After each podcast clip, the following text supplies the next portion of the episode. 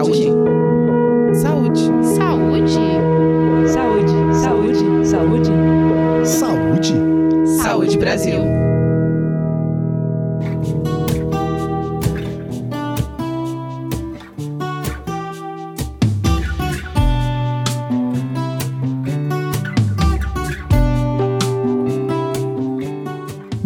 Além do surgimento do câncer, o cigarro também é um grande causador de doenças respiratórias, como a asma, a enfisema pulmonar, a bronquite crônica e a doença pulmonar obstrutiva, e tantas outras consequências que ele tem sobre o corpo e a mente. Enquanto a lista de riscos que o cigarro oferece para a saúde parece não ter fim, a lista dos benefícios de parar de fumar também é enorme.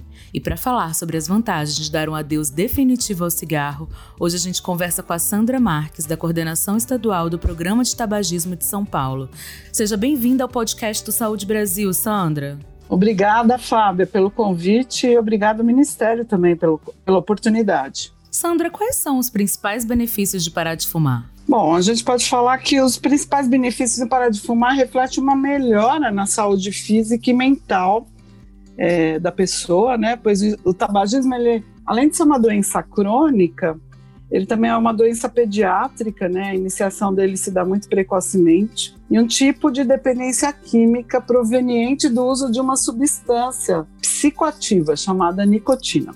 A gente tem vários benefícios, né? 20 minutos depois que a gente para de fumar, a pressão sanguínea melhora, a pulsação volta ao normal. Não, depois de duas horas, a gente não tem mais nicotina no sangue. Depois de oito horas, o nível de oxigênio também se normaliza. Dois dias de, depois, a gente pode ter uma melhora significativa no olfato e no paladar. E aí a pessoa começa a degustar e sentir melhor os cheiros. Depois de três semanas, a respiração pode ficar mais fácil, a circulação sanguínea melhora e, com isso, consequentemente, após um ano, o risco de doenças coronarianas podem cair pela metade. Depois de 10 anos, o risco de infarto é igual ao de quem nunca fumou e o risco de câncer no pulmão cai pela metade. Após 15 anos, a gente pode considerar que o acidente vascular cerebral volta ao nível o risco, né?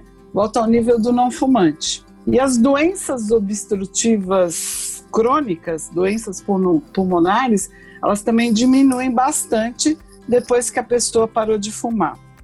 É importante também dizer que o tabagismo é a primeira causa de morte evitável no mundo e que o passivo é considerado a terceira causa.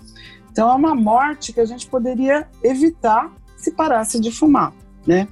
Além da diminuição dessa incidência de algumas doenças, porque o tabagismo ele causa, além da dependência, mais de 50 outros tipos de doença, a parar de fumar também impacta na saúde dos animais que convivem com os fumantes e do meio ambiente, né? O tabagismo é considerado hoje uma pandemia e que precisa ser tratado como tal. Sem dúvida. Sandra, muita gente que para de fumar acaba ganhando um pouco de peso depois de um tempo.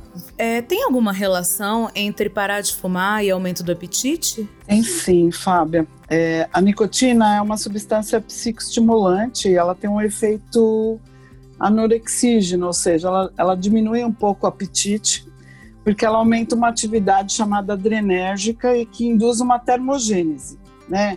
Então, consequente redução do peso corporal. Parar de fumar implica uma diminuição da taxa metabólica basal do indivíduo e um aumento de sintomas também ansiosos que podem facilitar esse ganho de peso. 75% das pessoas que param de fumar podem ganhar peso, em média de 5 a 6 quilos, sendo que só 10% podem adquirir mais de 10 quilos. Por isso que o acompanhamento clínico e nutricional é uma parte importante desse processo de cessação. Por isso que a avaliação clínica e nutricional também faz parte do programa de cessação nas unidades de saúde. Levando em consideração as características individuais e a vontade de parar de fumar de cada um, que dicas você pode dar para quem quer dar aquele adeus definitivo ao cigarro? Parar de fumar às vezes não é tão fácil e que muitas vezes as pessoas precisam de apoio.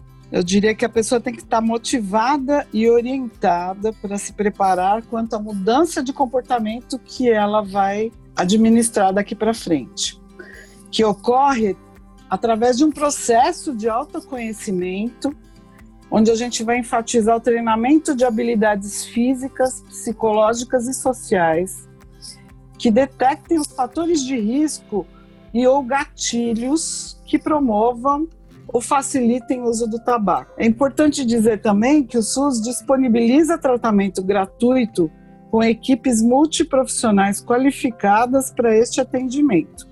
E diria também para a pessoa procurar uma unidade básica de saúde mais próxima da sua casa.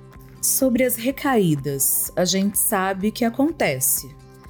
Que recado você pode passar para quem está vivendo esse processo de tentar parar de fumar e aí acordar com vontade, busca um cigarro? É, que lapsos e recaídas podem fazer parte desse processo de recuperação, sim.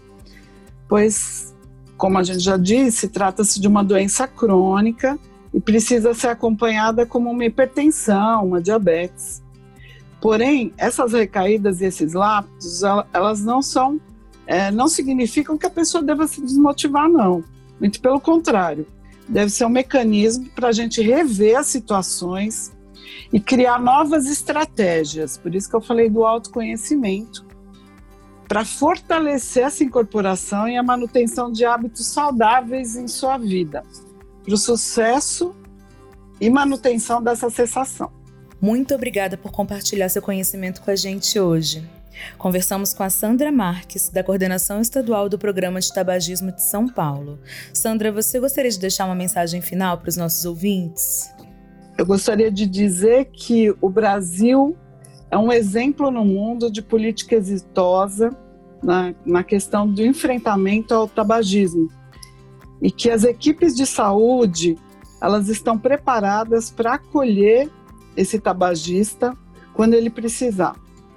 Que a gente, mesmo durante a pandemia, a gente procurou criar estratégias de atendimento e suporte para essa população.